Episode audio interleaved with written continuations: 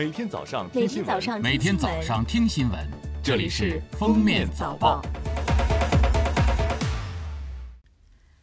各位听友，早上好！今天是二零二零年十月一号，星期四。今天是新中国成立七十一周年的日子，也是一年一度的中秋佳节。欢迎大家收听今天的封面早报。首先来听时政要闻。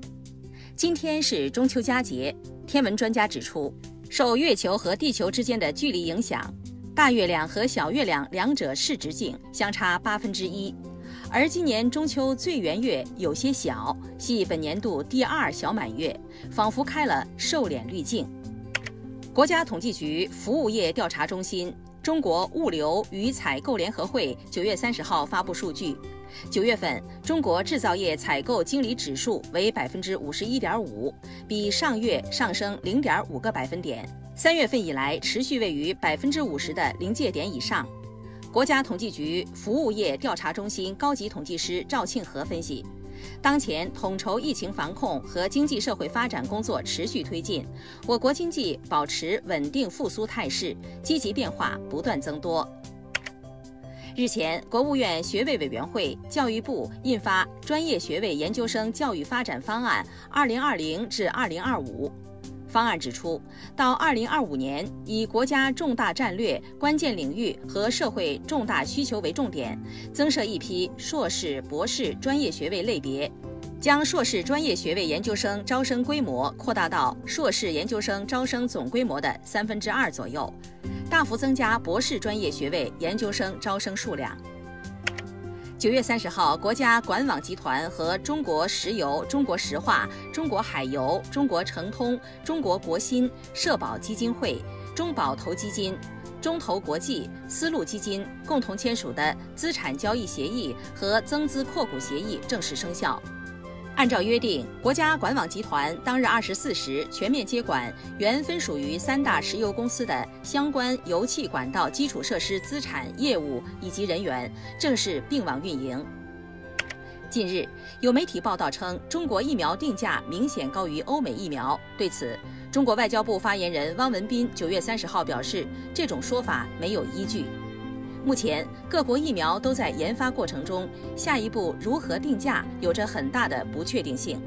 对中方而言，有一点是明确的：我们一定会把疫苗作为全球公共产品，以公平合理的价格向世界提供。我们还将以多种方式优先向发展中国家提供疫苗，包括捐赠和无偿援助。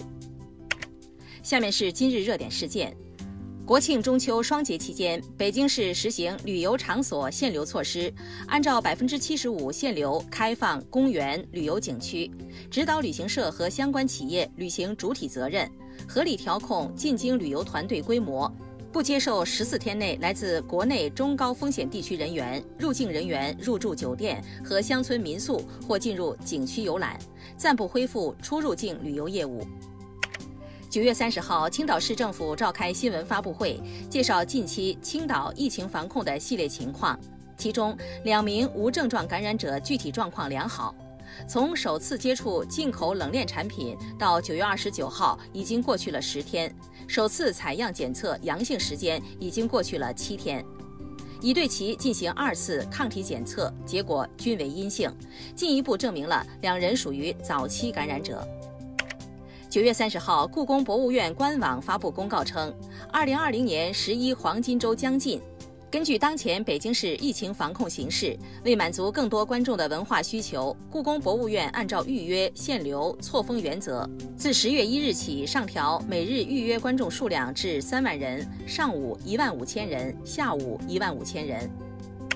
内蒙古呼和浩特新城区教育局通报，顶旗昭君幼儿园多名孩子身上出现不明针眼事件发生后，教育局和相关部门第一时间成立调查组，前往顶旗昭君幼儿园对事件进行调查，约谈幼儿园主要负责人，启动追责问责程序，免除幼儿园园长职务。三名幼儿园老师涉嫌虐待被监护人、看护人罪，已被刑事拘留。最后来听国际要闻。近日，美国食品和药物管理局前局长在接受采访时表示，随着天气逐渐转冷，民众会更多地向室内聚集。美国正步入新冠肺炎疫情最危险的季节。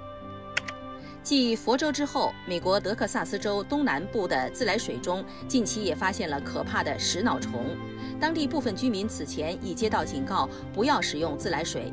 在该州，一名六岁男孩因感染食脑虫不幸死亡后，杰克逊湖地区决定将清洗其供水系统六十天，以确保居民安全。其所属的布拉佐利亚县也被宣布进入灾难状态。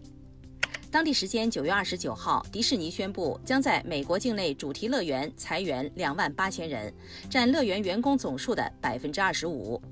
迪士尼乐园表示，尽管让人伤心，但由于新冠肺炎疫情持续对业务造成重创，迪士尼别无选择，只能裁员。裁员对象中的百分之六十七为小时工，部分高管及全职工也在裁员名单之中。